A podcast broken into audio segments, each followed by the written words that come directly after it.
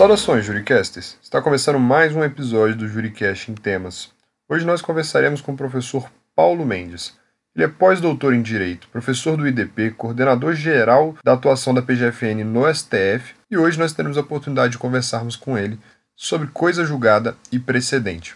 Faremos uma análise da súmula 343 do STF e os temas 881 e 885. Esperamos que gostem desse episódio.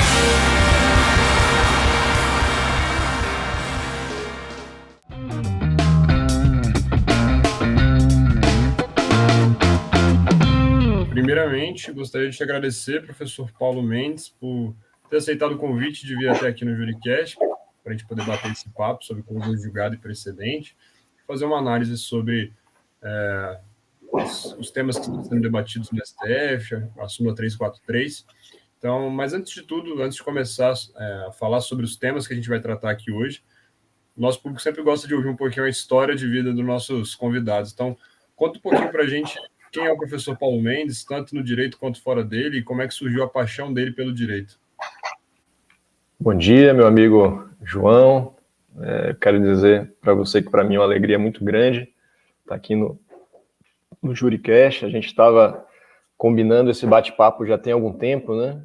E as agendas não se não se combinavam e, e, portanto, a gente foi adiando. Mas fico muito feliz que agora deu certo e a gente vai poder é, bater esse papo. É, meu nome é Paulo Mendes, né? Eu sou professor de processo civil é, aquele professor raiz, né, professor que gosta da graduação, da, da pós-graduação, mestrado e doutorado. É, eu sou baiano, sou de Salvador, Bahia. Minha, a minha graduação foi em Salvador. Comecei a dar aula na Bahia também, na Universidade Federal é, da Bahia, como professor substituto. E aí, João, eu passei em um concurso, né? Sou procurador da Fazenda e tive que vir para Brasília. Isso ali pelos idos de 2005, entregando já a minha idade, né? É, e aí eu, eu vim para Brasília. Eu tinha começado o mestrado com Fred de, na Bahia, mas não pude concluir em razão do concurso. E aí sempre queria né, seguir na carreira acadêmica, dando aula. O Fred sempre me cobrava, Paulo, tem que fazer mestrado, doutorado. Até que surgiu a oportunidade de eu ir para o Rio Grande do Sul. Lá fui, lá, lá fui eu para o Rio Grande do Sul em 2009 onde eu tive uma fase de vida é, muito boa, em que eu fiz meu mestrado e meu doutorado lá. Conheci muita gente, né? Hoje eu, eu, sou um pouco gaudério por causa disso, né? Tenho Porto Alegre é, num lugar muito é, importante, assim, né, do meu coração, né? Da, da minha história de vida. E aí voltei para Brasília, ali por 2013, e estou em Brasília desde então. Né? Eu sou eu sou professor do IDP aqui em Brasília, dou aula em algumas outras pós-graduações, mas essencialmente professor do IDP na graduação, pós, mestrado e doutorado. Sou procurador da Fazenda Nacional e atualmente eu coordeno a atuação da PGFN no STF. Né? Já sou coordenador há três anos, é algo que vem me dando alguns cabelos brancos, mas é, é algo muito gratificante. Então, é, é, esse é o lado do, do Paulo Mendes profissional. Né? É, pessoalmente, eu é, sou uma pessoa que gosto muito de estar com meus amigos. Né? Às vezes, né, as atribuições é, não nos deixam conviver mais do que eu gostaria. É, gosto muito de praia, futebol, carnaval. Né? Fui um grande fulião. É, gosto muito de esporte. E, e é isso. Tenho, é, sou casado, tenho uma uma filha linda, Catarina, e tem uma enteada chamada Nicole. É, é difícil não ser fulhão sendo baiano, né? Então fica complicado. Não gostar de carnaval tendo nascido na Bahia é um pouco difícil, né? Já vem no sangue. É, é verdade. Eu tenho boas memórias, boas memórias do carnaval na Bahia.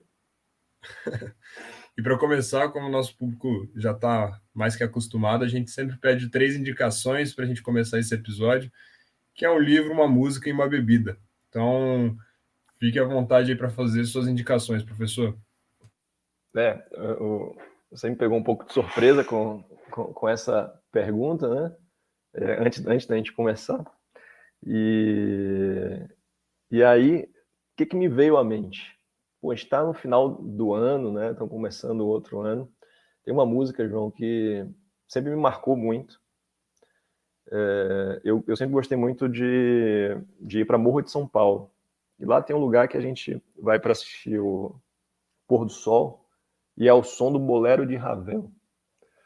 É um negócio assim espetacular, sabe? Você vendo é, o sol se pôr ao som do bolero de Ravel é algo que sempre foi muito marcante para mim.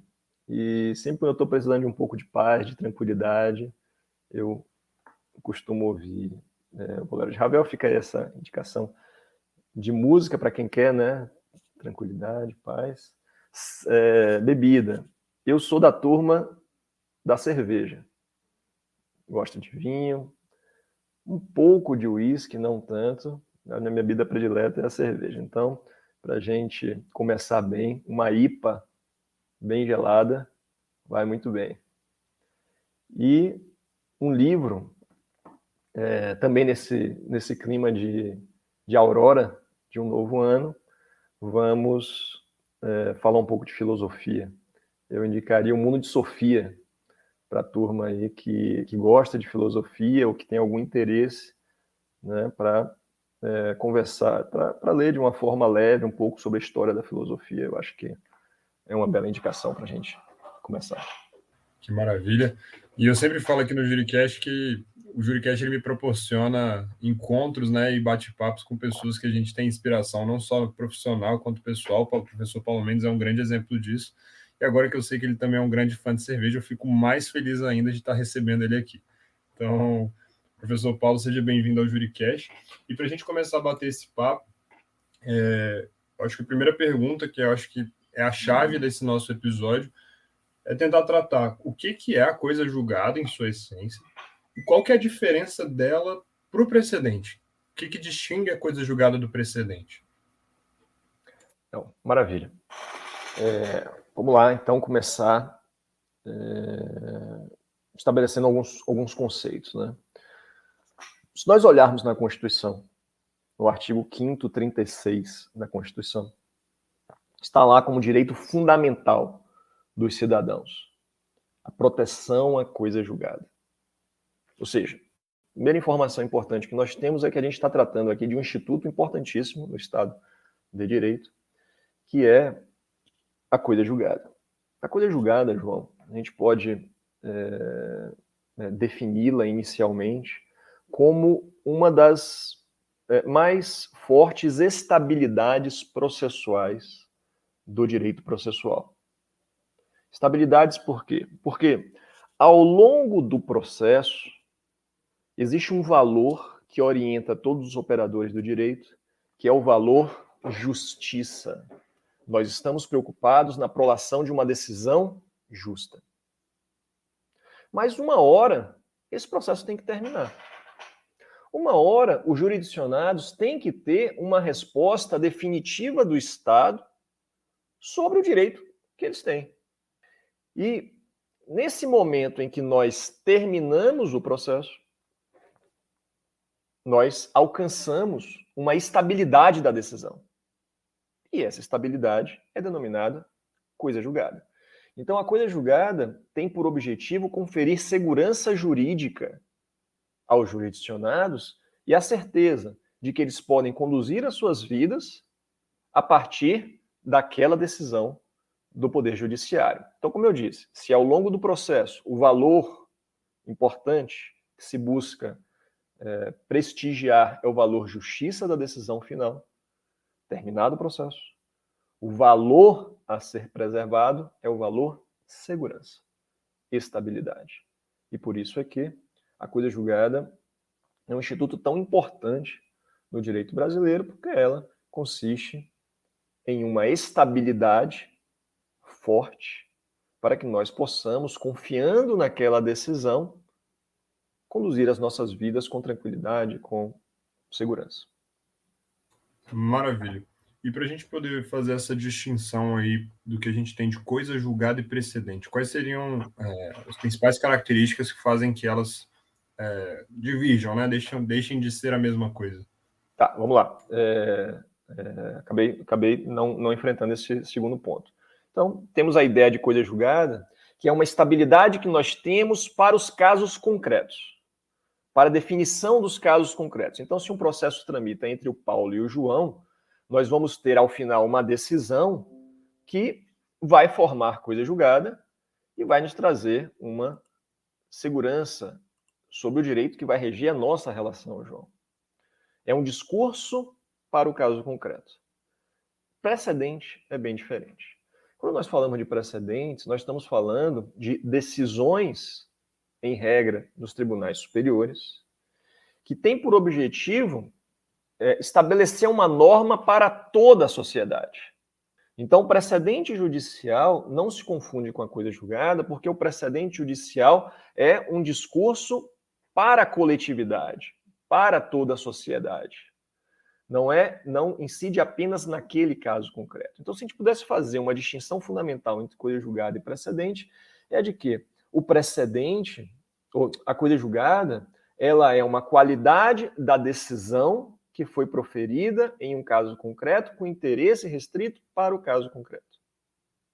Enquanto que precedente é uma decisão judicial, e aqui eu já estou é, adiantando um pouco a minha ideia de precedente, é uma decisão judicial por meio de um em regra, por um tribunal superior, que vai valer para toda a sociedade. Então, com base em um precedente de um tribunal superior, nós vamos saber qual vai ser o direito vigente que deve ser aplicado aos demais casos, que serão julgados pelo Poder Judiciário, que serão é, tratados na nossa vida no dia a dia. Eu costumo dizer que o precedente ele tem uma função virtuosa de é, nos afastar de um conflito interpretativo. Diante de conflitos interpretativos, o Poder Judiciário cumpre o papel importante de informar a sociedade qual é a melhor interpretação a ser seguida daquela norma jurídica, da, daquela né, disposição legal, disposição constitucional. E o precedente, portanto, vai ser essa informação para toda a sociedade, devendo todos os demais processos serem julgados de acordo com aquelas premissas estabelecidas no precedente. Aproveitando essa, essa discussão sobre a eficácia, né, que ela se limita às partes, ou então ela é erga omnes, como é que a gente pode falar? É, existe a possibilidade de se falar de coisa julgada para os casos de controle abstrato de constitucionalidade ou não? Aplica-se somente a ideia de precedente, não se aplica de coisa julgada? E se sim, como é que funciona essa sistemática? Ah, muito bom. É, é, e eu, eu acho importante a gente ter feito essa distinção inicial né, entre coisa julgada precedente e precedente, justamente para a gente avançar e eu também já expor a minha posição em relação a esse tema. Na minha avaliação, é, nós não devemos falar de coisa julgada quando nós estamos falando, por exemplo, de controle concentrado de constitucionalidade quando nós estamos falando de precedente em controle difuso de constitucionalidade. Vejam que são coisas distintas. Quando você tem uma decisão em um controle difuso de constitucionalidade, você tem um recurso extraordinário do Paulo e do João que vai ser julgado pelo Supremo Tribunal Federal. Haverá formação de coisa julgada no nosso caso concreto, gerando uma estabilidade para nós dois? Sim. Mas o precedente em si não se confunde com a coisa julgada. Nós vamos buscar o precedente nas razões de decidir do nosso caso.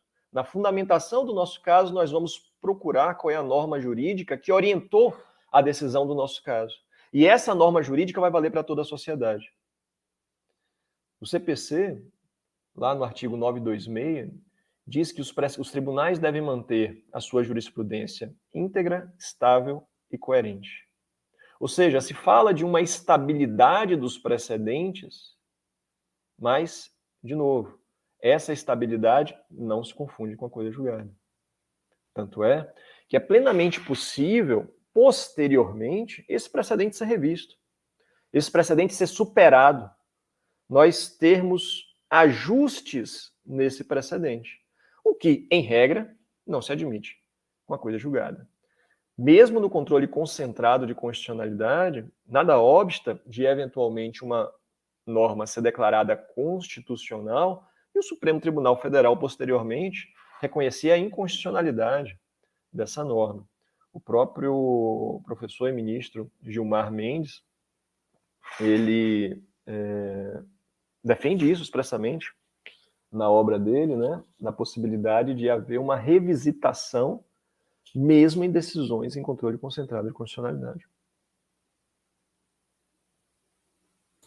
Perfeito. Agora, para a gente avançar sobre o tema que a gente vai discutir aqui hoje, quais são as principais discussões que estão sendo travadas no tema 881 e 885 do STF, se a gente conseguir dar esse panorama geral e, e mostrar o que, que tem de correlação com o que a gente discute sobre coisa julgada que a gente vai falar aqui hoje?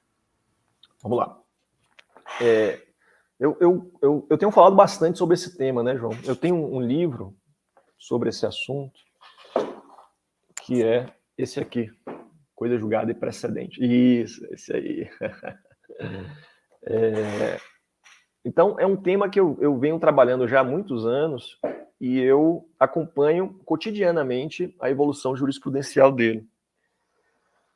Que é o seguinte: a, a grande discussão é a seguinte: como é que nós vamos lidar com o conflito entre coisa julgada e precedente? Porque, não raras vezes, o que, que acontece, João?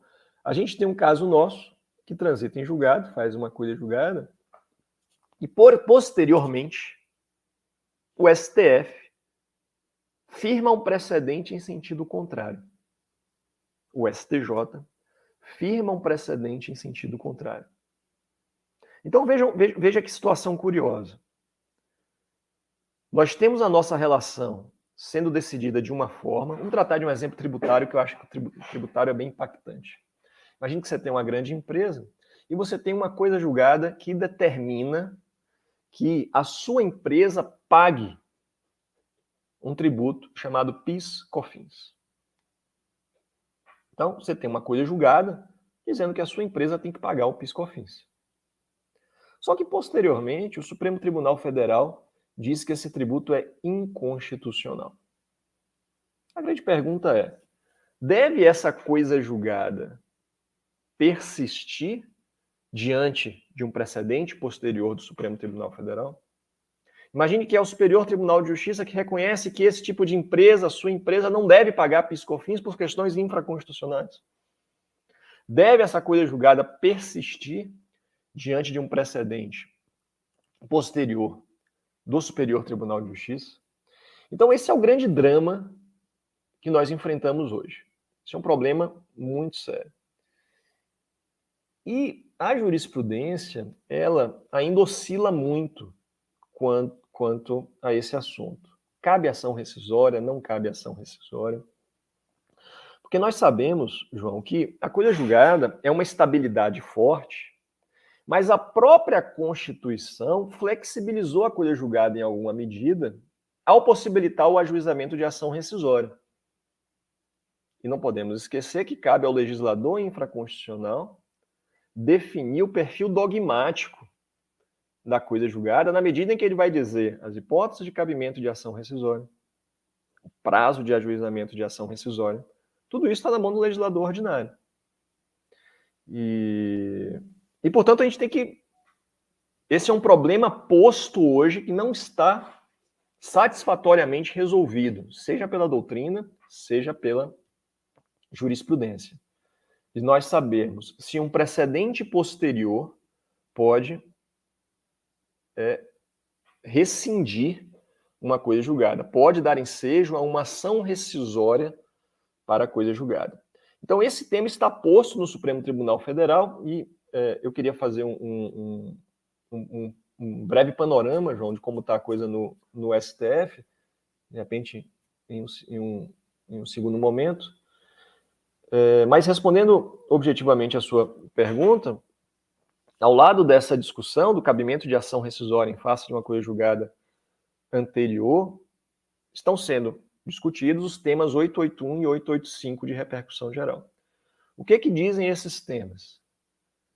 O precedente posterior, ele pode fazer cessar a eficácia da coisa julgada a partir da sua edição?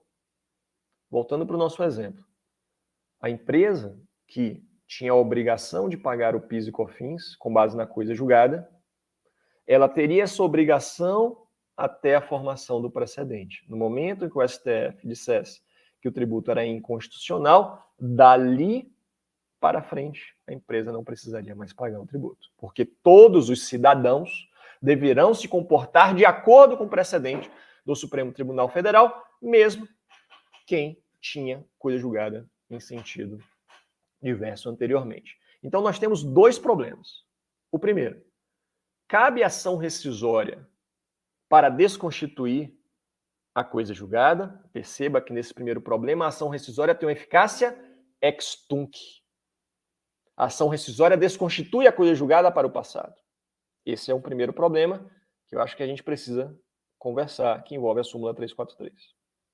Segundo problema, o precedente do Supremo Tribunal Federal pode ser encarado como uma circunstância jurídica nova para fazer cessar dali para frente a eficácia da coisa julgada, e nesse nosso segundo problema não se não se pretende qualquer eficácia retroativa.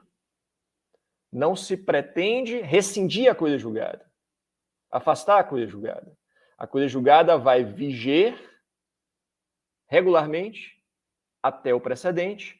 Todas as relações jurídicas estabelecidas até ali serão preservadas. A partir do precedente, aquela coisa julgada não gerará mais efeitos. Então, são dois problemas que me parece que devem ser é, enfrentados separadamente, porque o primeiro a gente está tratando de uma rescisão da coisa julgada e do segundo apenas da cessação da eficácia prospectiva da coisa julgada. Em relação a esse tema, é, na verdade, esses dois temas, né? É, quando a gente tem uma coisa, é, uma decisão que forma coisa julgada, é, no casos tributários, por exemplo, para o contribuinte, em que, enfim, se diminui uma alíquota, é, se trata de uma isenção, enfim, um reconhecimento de imunidade, uma decisão posterior, né, um precedente posterior, firmado em sentido contrário é, que se aplique a efeito retroativo, né, nessa forma ex-tunc, geraria uma insegurança jurídica para o contribuinte, que, enfim, futuramente poderia ver, é, vir a ter que arcar com aqueles valores que ele não recolheu, pelo menos dos cinco anos, né? É, causaria essa insegurança jurídica, na sua visão? É, vamos lá. Essa, essa é talvez a grande pergunta desse tema.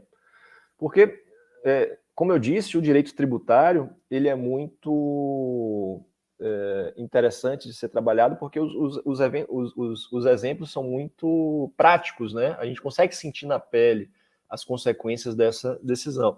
Mas a gente está falando aqui, João, de é, um regime jurídico da coisa julgada que vai se aplicar a todos os ramos do direito, né? Todos os ramos do direito vai, vai, vai ter essa influência. Imagine que a gente está discutindo aqui a propriedade de um imóvel.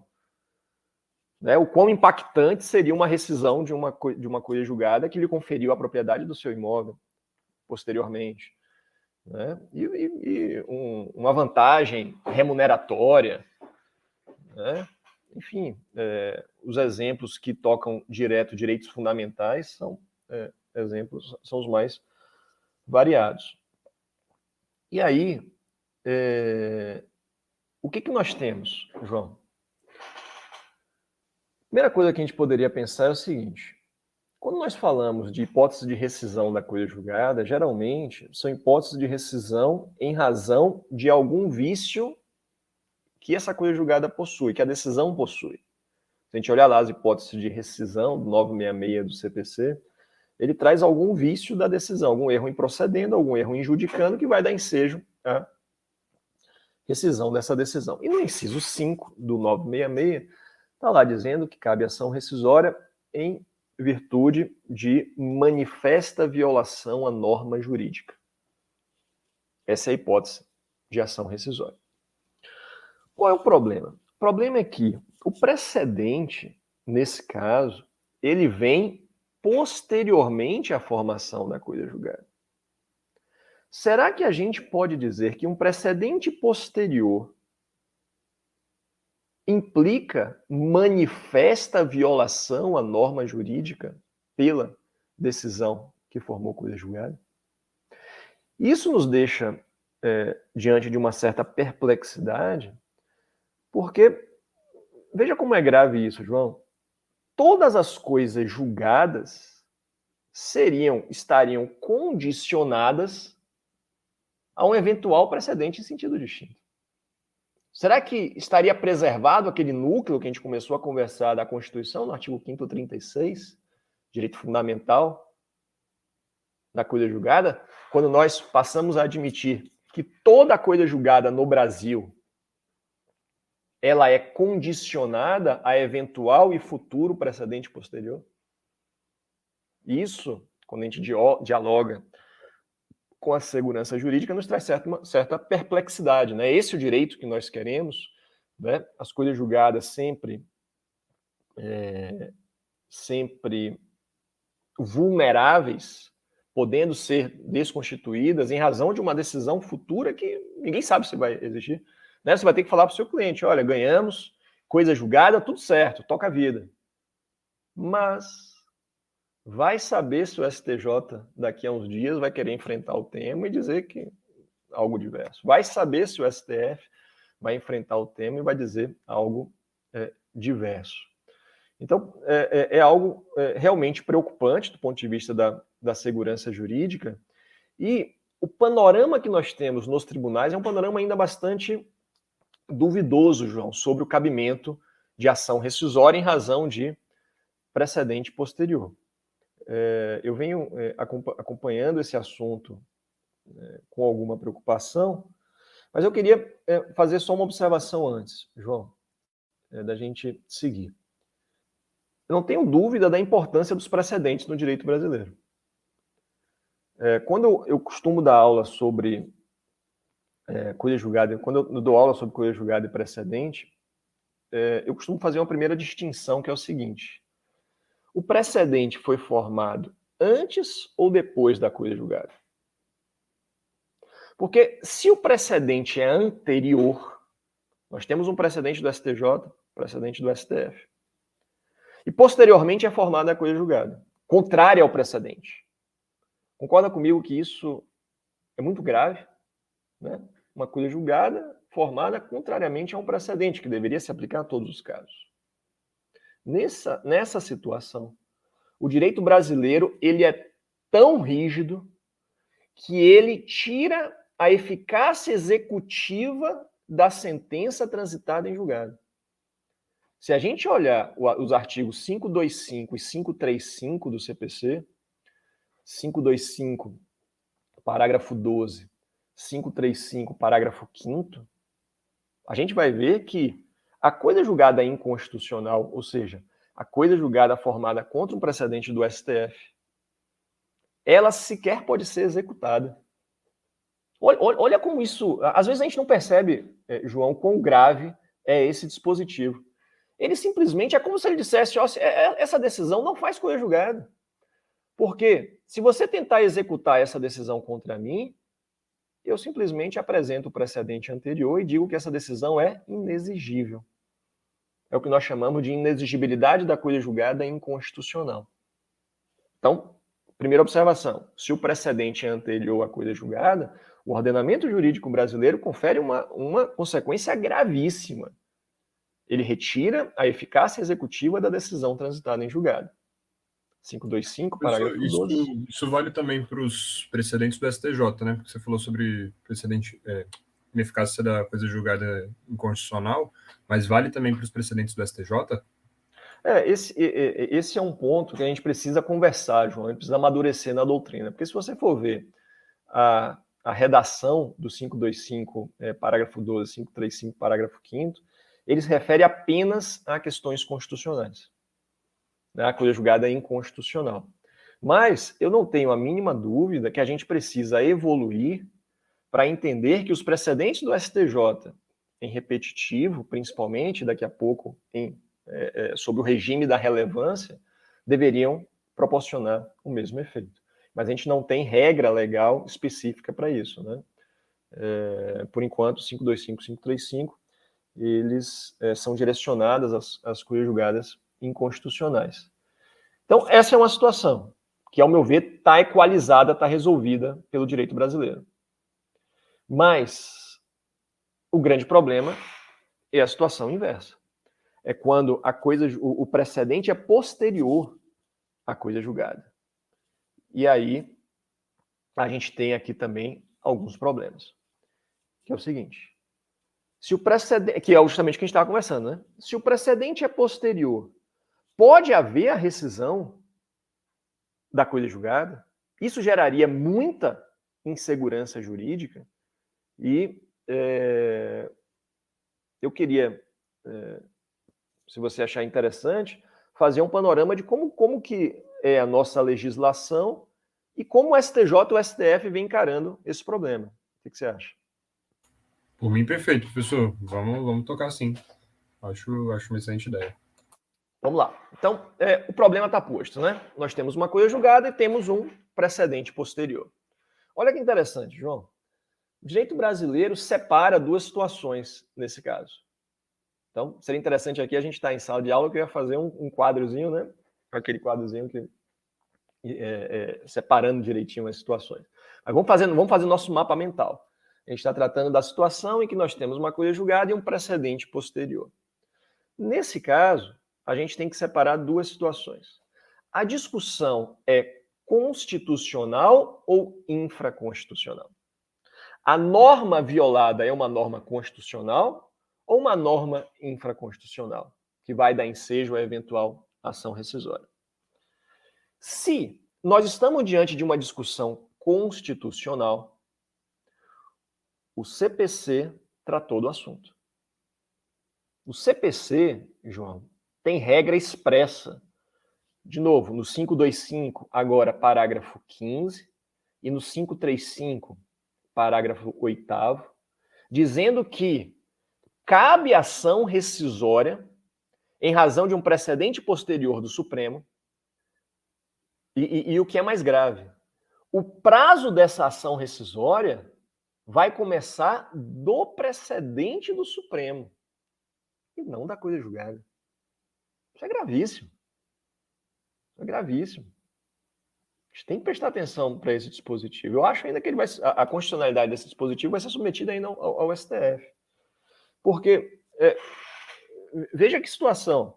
Nós temos uma coisa julgada formada em 2017.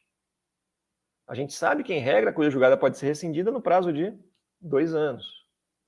Mas se o precedente do Supremo em sentido contrário só ocorrer em 2022, caberia a ação rescisória para desconstituir essa coisa julgada de 2017 num prazo de dois anos a contar do precedente do STF, a partir de 2002, 2022 eu teria até 2024 para ajuizar uma ação rescisória de uma coisa julgada que se formou em 2017. Então é isso que está é isso que está no nosso é, Código de Processo Civil hoje. Então, vamos lá. Primeira questão. Tratando de questão constitucional, o CPC autoriza o ajuizamento de ação rescisória em razão de precedente posterior em matéria constitucional.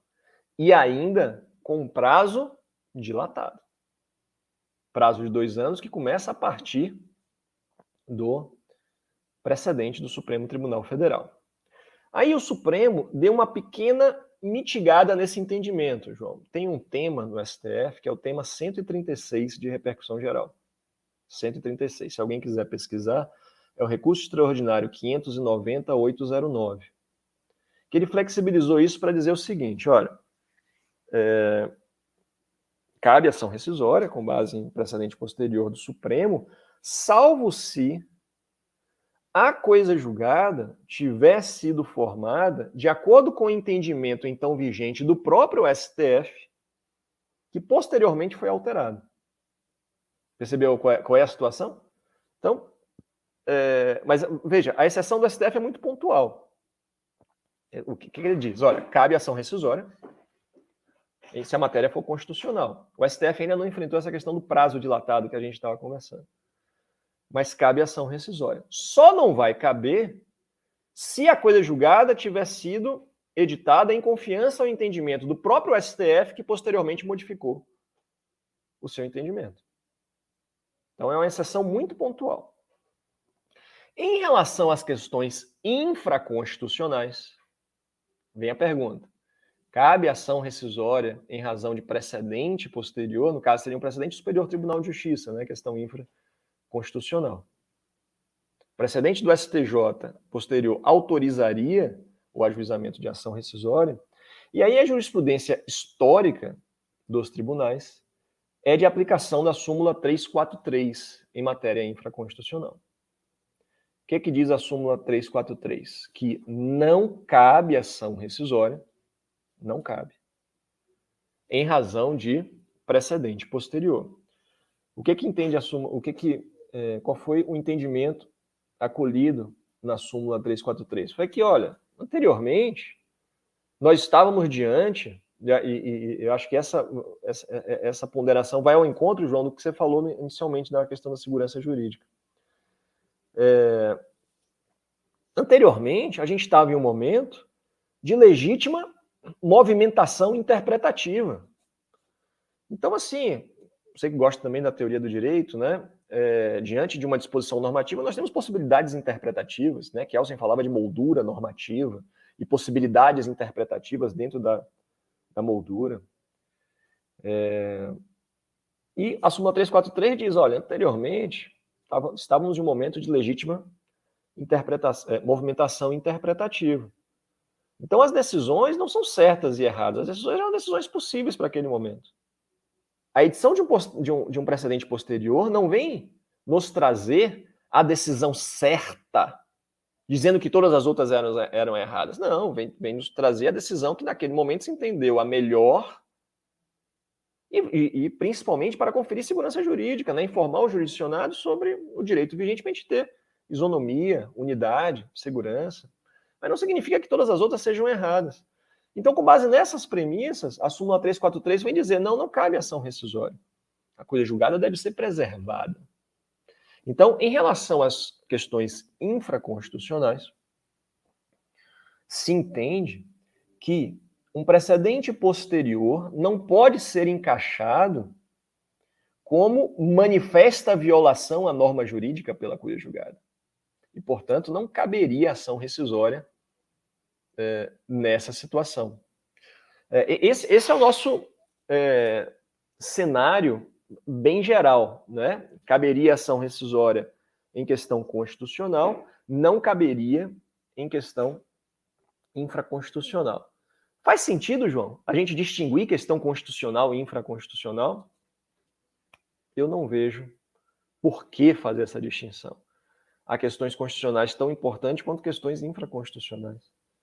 Não há uma hierarquia de importância. Né? Existe, né? Existe uma questão na Sula 343 também que eu acho importante a gente discutir, porque diferentemente do STJ, o STF ele não tem a função de sanar dissídios jurisprudenciais, né? Essencialmente, ele não tem essa função, diferentemente do STJ, que já tem. Só que na súmula 343 eles falam, né, quando a decisão recidente se tiver baseada em texto legal de interpretação controvertida nos tribunais. Então, assim, é, a, a, minha, a minha visão dessa súmula 343 é existe uma discussão, a gente não vai entrar nela e você não tem a possibilidade, não tem cabimento à sua ação rescisória. Então, assim, eu fico até um pouco em dúvida sobre aquela questão que a gente tratou de segurança jurídica, ao mesmo tempo da, da segurança também, da, da estabilidade da coisa julgada.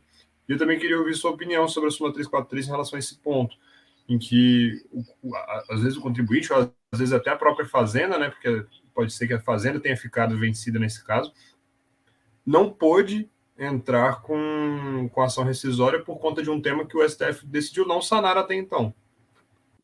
É. Esse, é, é, é essa é uma, uma questão que é, nos deixa, às vezes, numa saia justa enorme. Né? A gente teve um tema é, recentemente julgado, João, que é o IPI na saída do estabelecimento importador. Esse tema é interessante pelo seguinte: o STJ, durante um tempo, tinha um entendimento de que não era devido o IPI na saída do estabelecimento importador. E houve a formação de várias coisas julgadas favoráveis aos contribuintes, dizendo que eles não tinham que pagar. Várias. Posteriormente, o STJ vem, vem mudar o seu entendimento, período pequeno de tempo, e dizendo, não, tem que pagar sim o imposto. E o STF vem posteriormente e ratifica esse entendimento. E diz que realmente tem que pagar o imposto. Então, João, é, foram ajuizadas várias ações decisórias. Esse talvez seja o maior problema que nós temos é, no, no STJ hoje.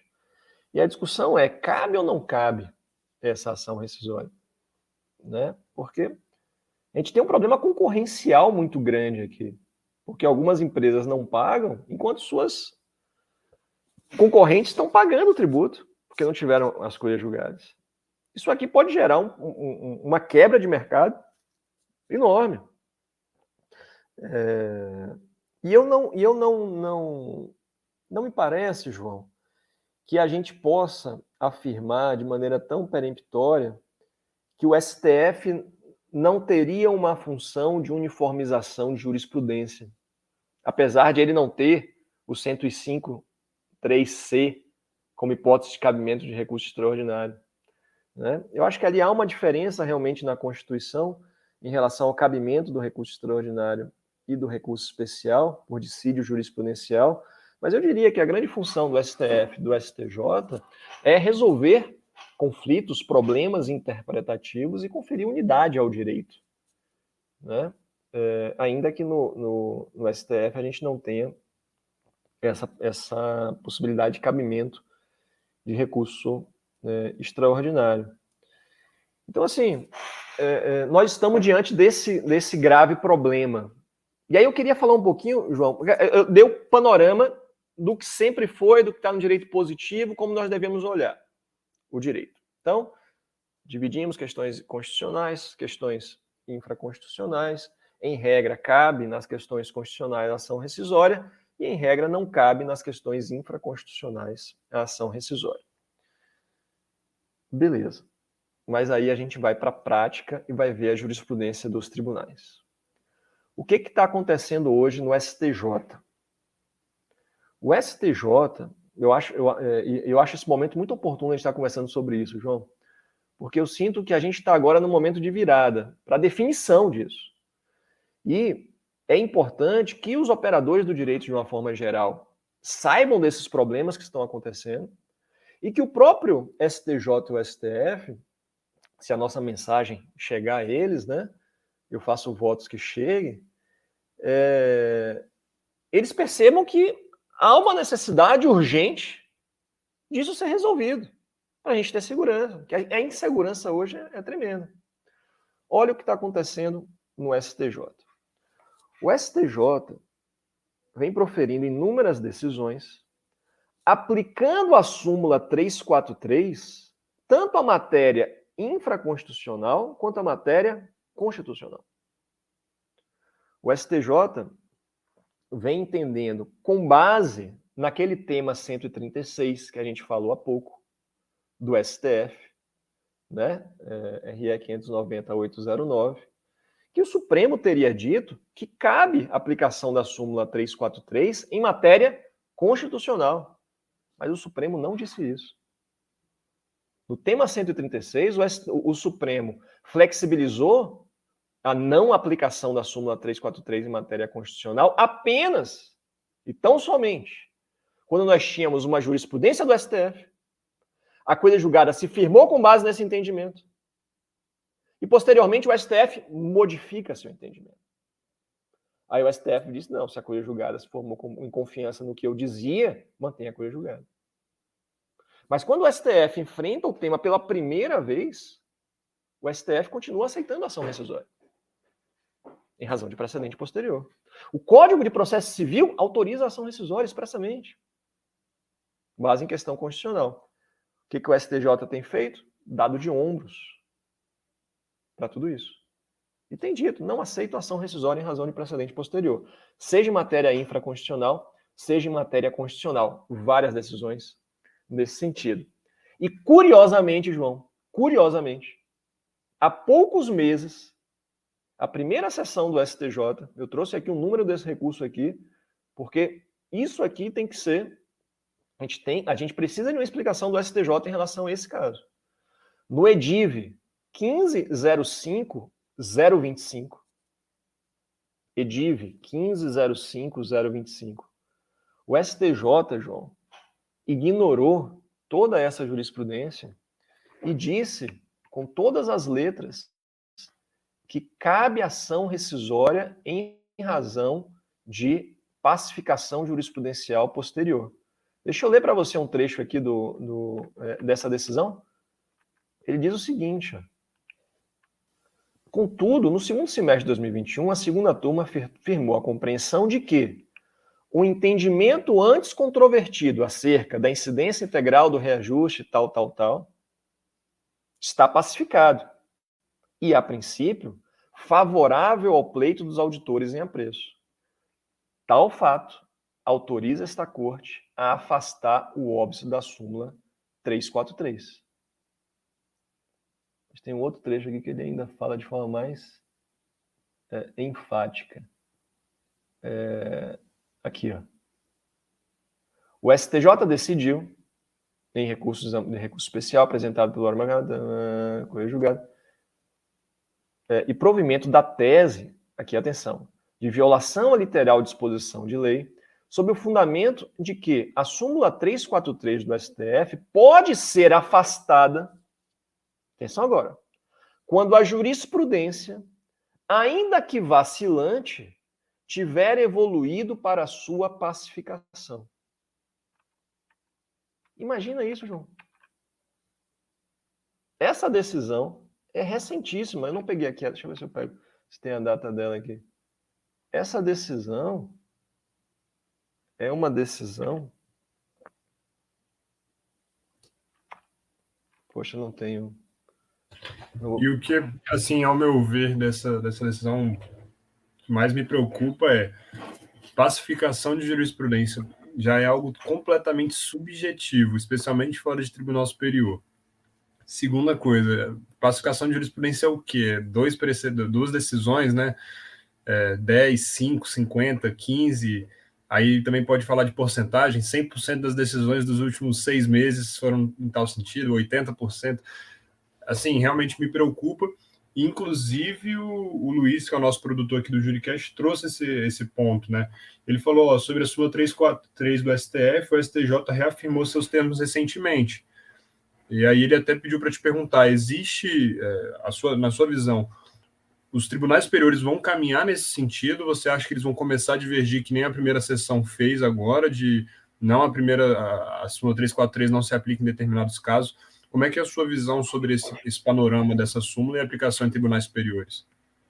É, sendo bem sincero, João, de acordo com o que eu vejo da evolução jurisprudencial do Superior Tribunal de Justiça, seria uma guinada de 180 graus ele entender que é entender por afastar a súmula 343, porque o caminho que o STJ estava se é, consolidando era de, de, de, fato, como o Luiz falou aí, de aplicação, aplicação da súmula 343, não só para a questão infraconstitucional, mas também para a questão constitucional. E agora o próprio Superior Tribunal de Justiça vem nesse precedente 15.05.025 e fala o oposto. O oposto. Não sei se vocês têm a oportunidade, a possibilidade aí de, de pesquisar de quando foi essa decisão. Eu estava com ela bem facinha aqui, só que eu. Aqui, achei, achei. Essa decisão é de 24 de junho de 2022. Desse ano. Ou seja, 24 de junho, junho de 2022, o STJ diz o oposto. Aí qual é a sinalização que ele dá para as partes? A juíza em ação rescisória se tem precedente posterior. Então, assim, e, e decisão de sessão, primeira sessão do STJ. Então, assim, eu, eu, eu, queria muito falar sobre isso aqui nessa nossa conversa, porque a primeira sessão sinaliza para uma superação de entendimento em relação à súmula 343, e que a gente tem que ver se ele vai ser coerente para aplicar isso para todos os casos. Porque O mínimo que se exige do STJ é coerência. Né? Então, é, esse, é, o, esse é o cenário do STJ. Né? É, há uma tendência de consolidação da súmula 343, uma tendência de não admissibilidade da ação rescisória, mas, em junho de 2022, o STJ, por julgamento de sessão, disse o contrário. O que nos faz perceber que a coisa não está tão pacífica assim. Tem decisão, João, Luiz, da Corte Especial sobre isso. Estaria a primeira sessão propondo à Corte Especial a revisão do entendimento? Né? Então, nós vamos ver isso. Isso vai ser enfrentado agora ao longo de 2023, até porque a PGFN está provocando o, o STJ. Que a PGFN tem dezenas de rescisórias sendo inadmitidas no STJ. E agora aparece essa, essa pela primeira sessão. E agora aparece essa, essa decisão. Então, a gente está perguntando para o STJ. STJ, e aí? Cabe ação rescisória ou não cabe ação rescisória? E aí? Nós temos que repensar a súmula 343 à luz do sistema de precedentes? A decisão de um repetitivo? Decisão de um tema com relevância? Ou não? Mesmo com os repetitivos, mesmo com a relevância, não será cabível a ação rescisória. Então, esse é o cenário do STJ. Vamos ver o que vai acontecer em 2023. Vamos para o STF? Enquanto, isso que eu falar. Quanto ao STF, eu queria também um, um panorama, principalmente você, professor, que está lá diariamente militando em favor da Fazenda, né? Então, queria um pouquinho do panorama do STF, inclusive sobre os temas de repercussão geral que a gente está tratando aqui. É, como, é que eles, como é que eles estão, né? Em que fase que estão? Enfim, se quiser dar um panorama geral, principalmente para quem não, nem sabe do que se trata, seria bacana para a gente poder conseguir conversar sobre isso. Legal. É, vamos só fechar no STF o cabimento de ação rescisória e a gente, a gente mergulha nos temas 881 e 885. Sobre cabimento de ação rescisória no STF. Eu recomendo muito a leitura de um último acordo importante que saiu nesse assunto, João, quem estiver pesquisando, quem tiver interesse, é um acordo da primeira turma do STF, no RE 1368221. 1368221 do ministro Dias Toffoli. Eu reputo essa uma das melhores decisões que foi proferida ultimamente sobre o assunto, que o ministro Dias Toffoli esclarece aquilo que a gente estava conversando antes. Em princípio, em matéria constitucional, cabe ação rescisória em razão de precedente posterior, em matéria constitucional. Só não cabe se a coisa julgada foi formada em entendimento do STF, que depois foi revista, que é o tema 136 de repercussão geral. Ou seja, fazendo apenas aquela exceção, João, muito pontual, que o STF fez no, no, no tema 136. Então, é, a última decisão relevante que eu vi do STJ sobre esse assunto foi sinalizando pelo cabimento da ação rescisória em matéria constitucional, de acordo com o que diz o CPC, de acordo com o que diz a jurisprudência histórica do Supremo. Então, esse é o panorama da rescisória em razão de precedente posterior do Supremo. E aí você, vocês já devem ter percebido que isso acaba conflitando com o que o STJ vem dizendo. Que o STJ vem aplicando a súmula 343, né? A questão infra e questão constitucional. Com exceção daquele último edib que a gente trouxe aqui. Então, esse é o panorama do STF em relação ao cabimento da ação rescisória. Agora vamos lá. O grande tema hoje do STF, ao meu ver, é a discussão dos temas 881 e 885. Por quê, João? Vamos voltar para o nosso exemplo? O contribuinte tem uma coisa julgada dizendo que ele tem que pagar o tributo, o PIS/COFINS. Só que o STF posteriormente diz que esse tributo é inconstitucional. O que que diz, o que que se está defendendo no tema 881 e 885? Olha, a coisa julgada vai valer até o precedente do Supremo Tribunal Federal. A partir do momento que é editado o precedente, essa coisa julgada deixa de gerar os seus efeitos. Veja que interessante isso, João. Essa, esse entendimento, ele concilia de maneira muito interessante segurança e respeito aos precedentes. Esse entendimento, ele só se aplica àquelas relações jurídicas de trato continuado. E é importante a gente fazer essa distinção. Quando a gente fala das relações jurídicas, simplificando, a gente tem relações jurídicas instantâneas que começaram e terminaram no passado e a coisa julgada versa sobre o passado. Sobre isso, os temas 881 e 885 não tratam. E temos relações jurídicas de trato continuado que é aquelas relações jurídicas que começam no passado, se desenvolvem ao longo do processo e se projetam para o futuro, como é o caso das relações tributárias. A sua empresa, João, tem que pagar piscofins em 2012, 2013, 2014, não é verdade? É uma relação jurídica de trato continuado, que vai continuar pagando 2020, 2021, 2025. Então, o que, que o tema 881 e 885 diz? Fala, olha, nas relações jurídicas de trato continuado, em que a coisa julgada gera os seus efeitos para o futuro. Né? Porque a coisa julgada não trata apenas de um fato isolado no passado, trata de uma relação jurídica que se protrai no tempo. O precedente do Supremo Tribunal Federal vai fazer cessar a eficácia dessa coisa julgada dali para frente. E como eu disse, isso acaba sendo uma, uma um entendimento que confere uma concordância prática a diversos princípios constitucionais, como o princípio da segurança jurídica em relação ao passado, princípio da isonomia em relação ao futuro, da livre concorrência nas relações empresariais. Preserva-se o passado e adapta-se ao futuro para que todos é, tenham é, a mesma disciplina jurídica dali para frente.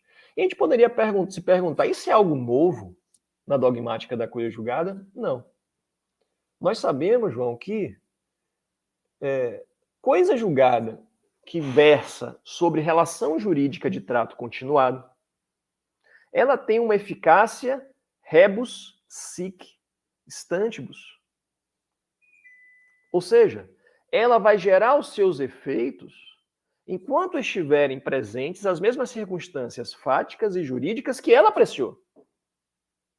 Eu costumo dizer, João, que a coisa julgada é uma espécie de forma. E ela vai ela vai se aplicar quando ela se encaixa. Ela tratou de determinados fatos, determinado direito. Aconteceu isso novamente? Ela se encaixa. Aconteceu isso novamente? Ela se encaixa. Mudou, mudaram-se os fatos. Mudou-se o direito? Ela não se encaixa mais. Por isso que alguns autores falam que isso é uma discussão relacionada aos próprios limites objetivos da coisa julgada. E outros autores, como eu, tratam como um limite temporal da coisa julgada. Ou seja, é coisa julgada que versa sobre relação jurídica de trato continuado tem uma eficácia rebus sic stantibus. Se mudarem os fatos, a coisa julgada não rege mais fatos posteriores. Se mudar o direito, não rege mais fatos posteriores. Um exemplo. É, um determinado avô foi condenado ao pagamento de pensão alimentícia. A gente sabe que hoje a legislação autoriza a cobrança de pensão alimentícia pelos avós.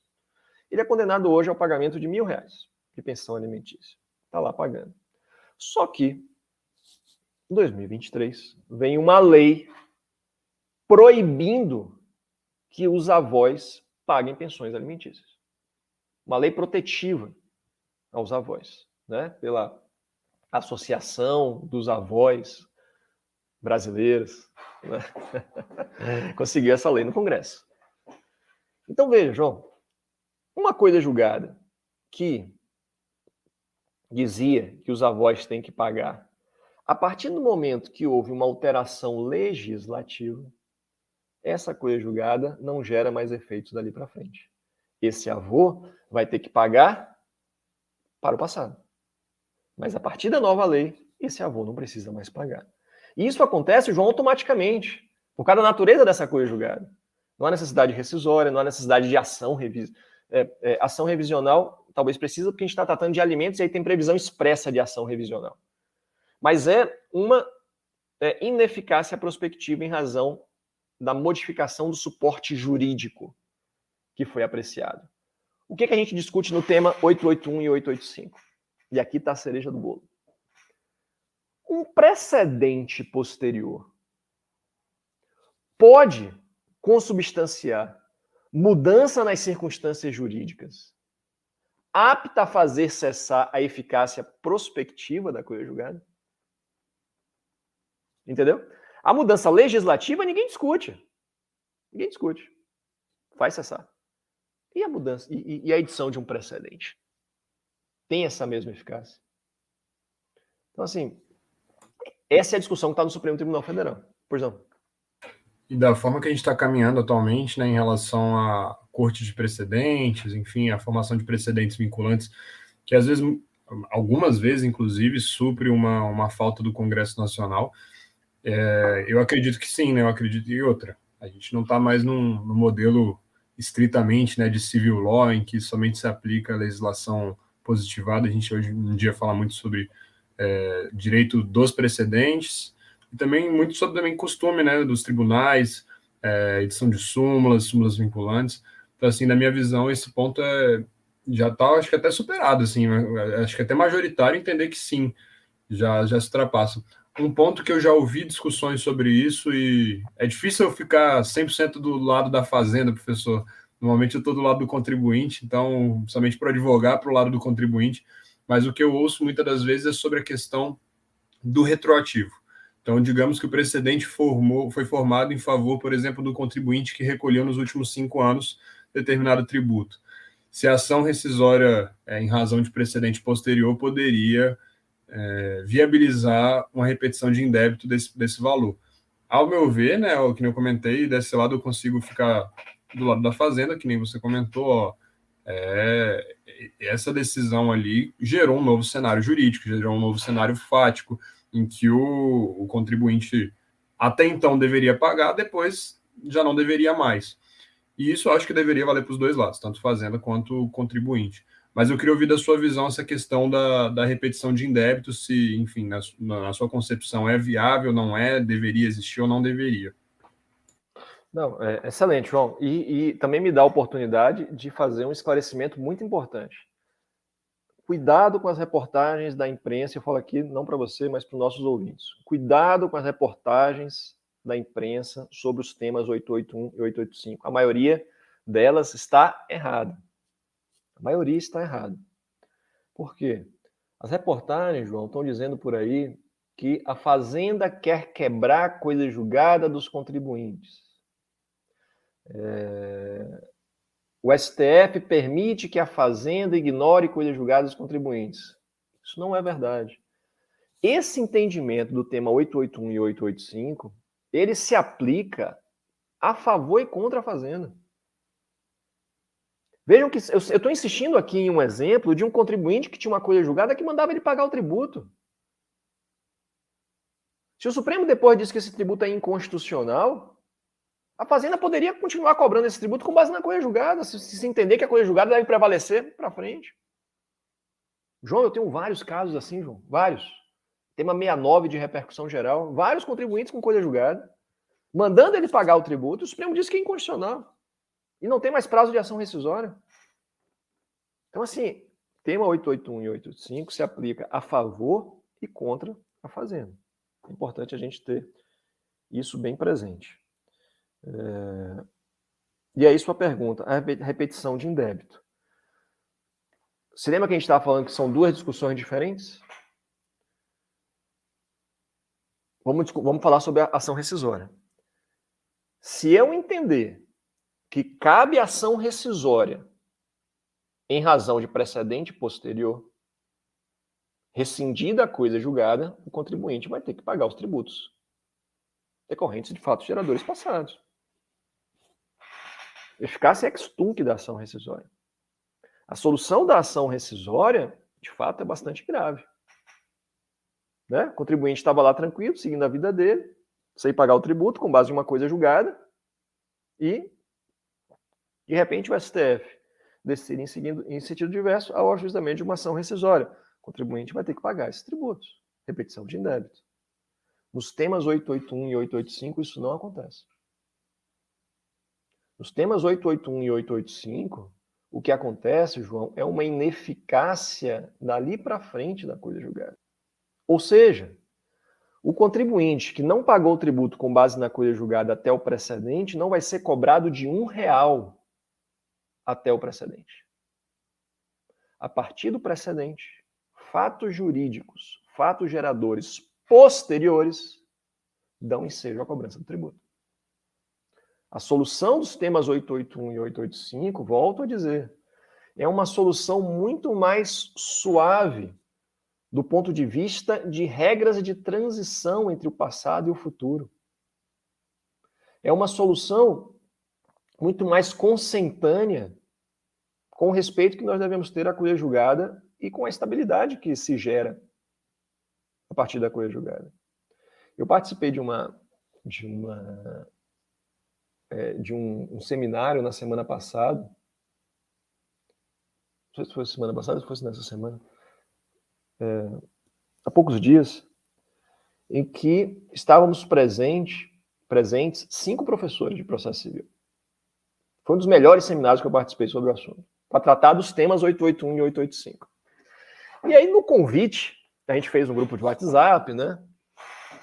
rolou até aquela brincadeira, né? Que eu falei, olha, me colocaram de prim um primeiro para falar, né? Na maldade, claro, né, João? Na maldade. Eu falei, olha, eu sou o primeiro, mas eu quero réplica depois, né? Porque eu falo primeiro e aí depois, né? Vem os outros professores em cima de mim.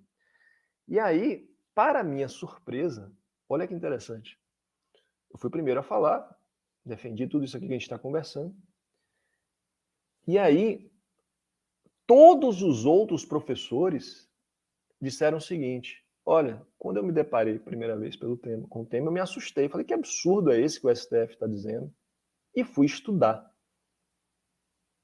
E agora eu concordo com o que o Paulo está defendendo. Que eu entendi a discussão. Que eu entendi. Não, não é porque eu convenci eles, não, não é isso. Porque eles não estavam entendendo o que estava sendo discutido. E aí vieram todos concordando. Tem uma professora, publicou um trabalho belíssimo, João, merece ser divulgado. Coisa julgada revisitada. Anissara Toscan. Livro belíssimo, 500 páginas. 500 páginas de. É a tese de doutorado dela. É, que ela, é, ela falou lá, é exatamente essa tese que eu defendo no meu livro. E, e vários outros autores defendem isso.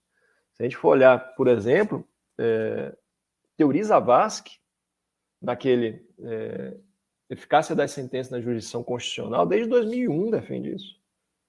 Luiz Guilherme Marinoni, desde 2007, no Colher Julgado Inconstitucional. Ou seja, não é algo que a gente está tirando da cartola, sabe? É algo que já vem sendo desenvolvido há muito tempo pela doutrina.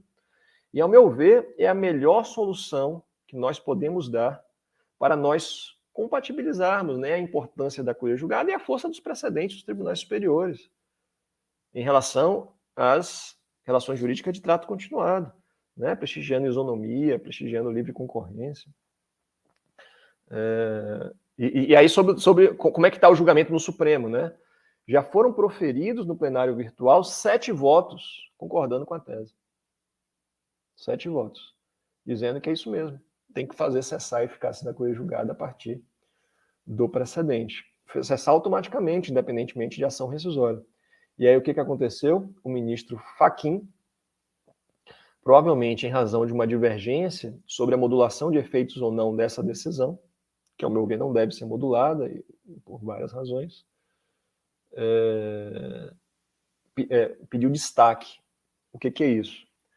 É, sempre que a gente tem, pessoal, um julgamento no plenário virtual do Supremo Tribunal Federal, é um plenário, é um julgamento que demora seis dias úteis né, no plenário virtual, qualquer ministro pode fazer um destaque e levar para a discussão no plenário físico, presencial, que a gente assiste lá na TV Justiça.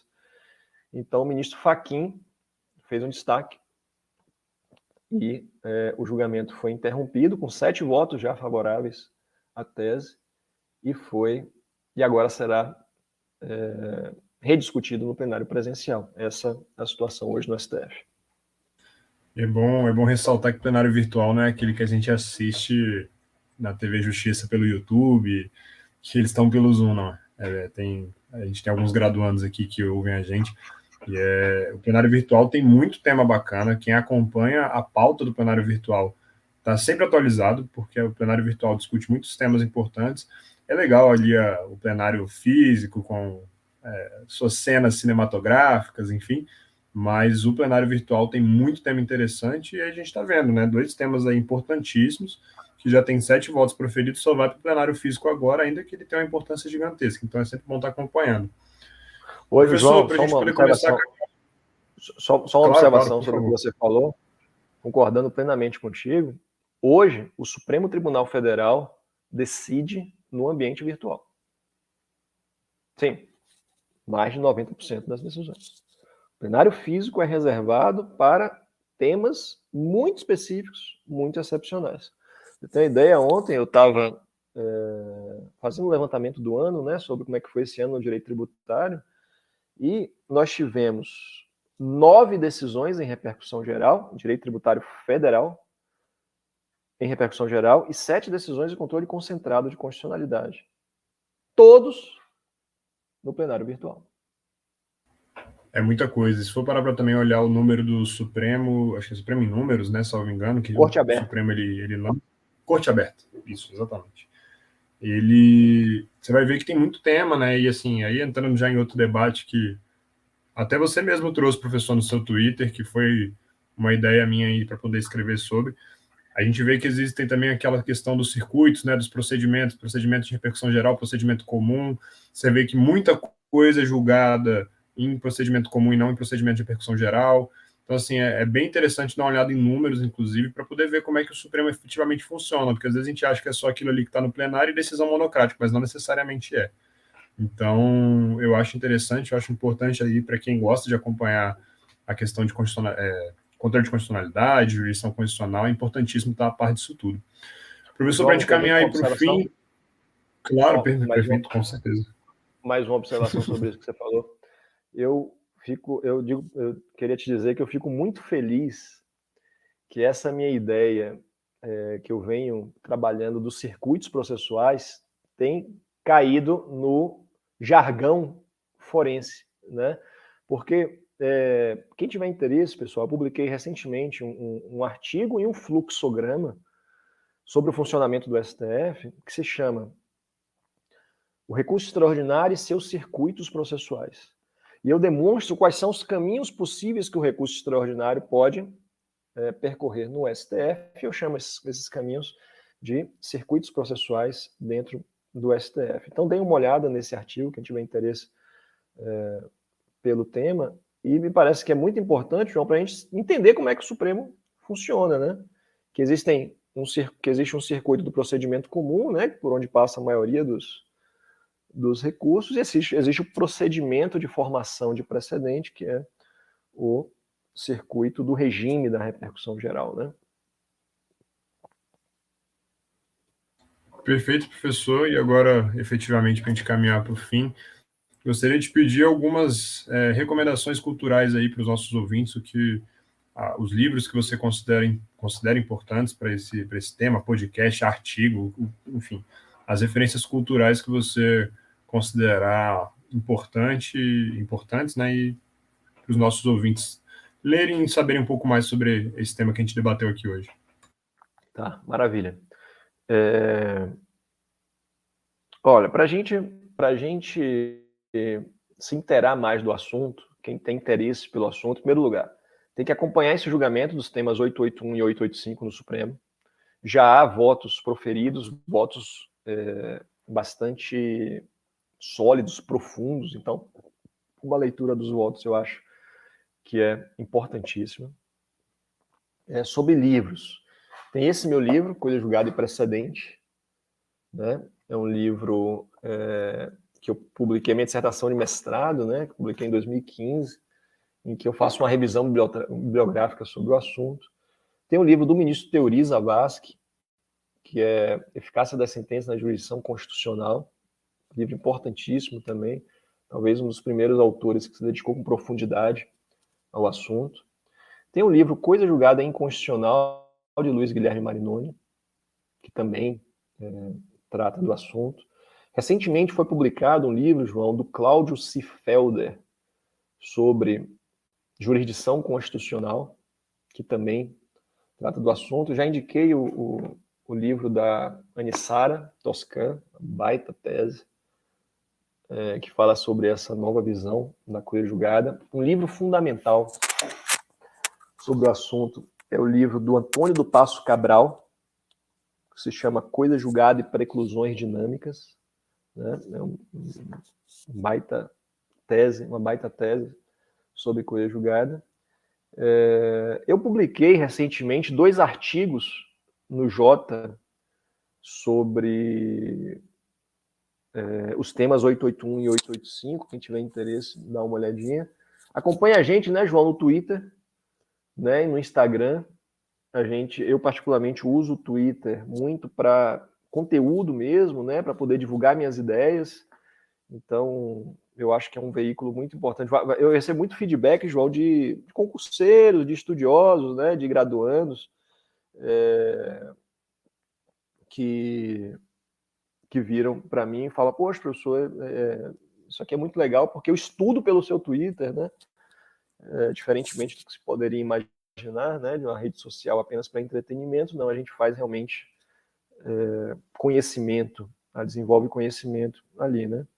Então é isso, meu cara. Quem Esse é acadêmico, se não abre seu Twitter e tem ideia de artigo, tá errado. Acadêmico que abre é, seu exato. Twitter sempre sai com alguma, algum tema, sempre sai com, com alguma ideia, algum debate, porque realmente é, é bem diferenciado. O seu, do professor Rodrigo Becker, tem vários professores, Antônio Passo Cabral também tem o dele, oh, Alexandre Freitas Câmara, desculpa, o dele também é muito Isso. bom.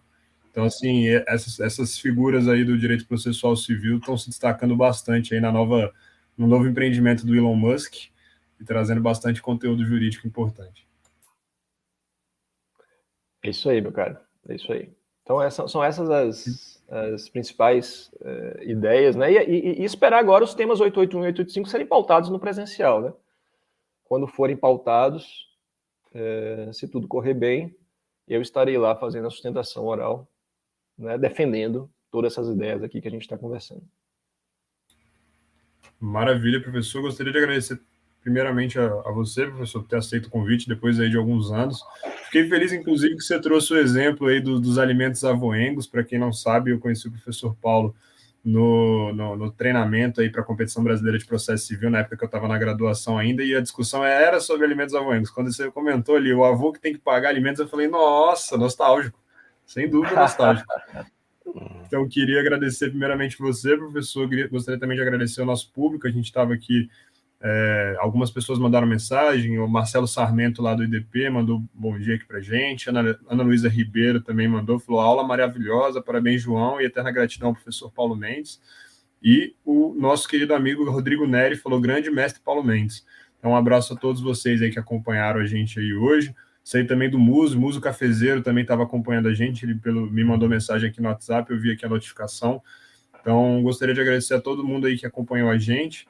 E por aqui a gente vai encerrar essa transmissão e encerrar esse episódio. Então, muito obrigado, professor Paulo, e todos que acompanharam a gente até aqui. Um abraço, meu amigo. Eu que agradeço muitíssimo a oportunidade. Eu fico muito feliz que tenha dado certo. E para mim foi um, um, uma alegria e uma, uma grande honra fazer parte aqui do JuriCast.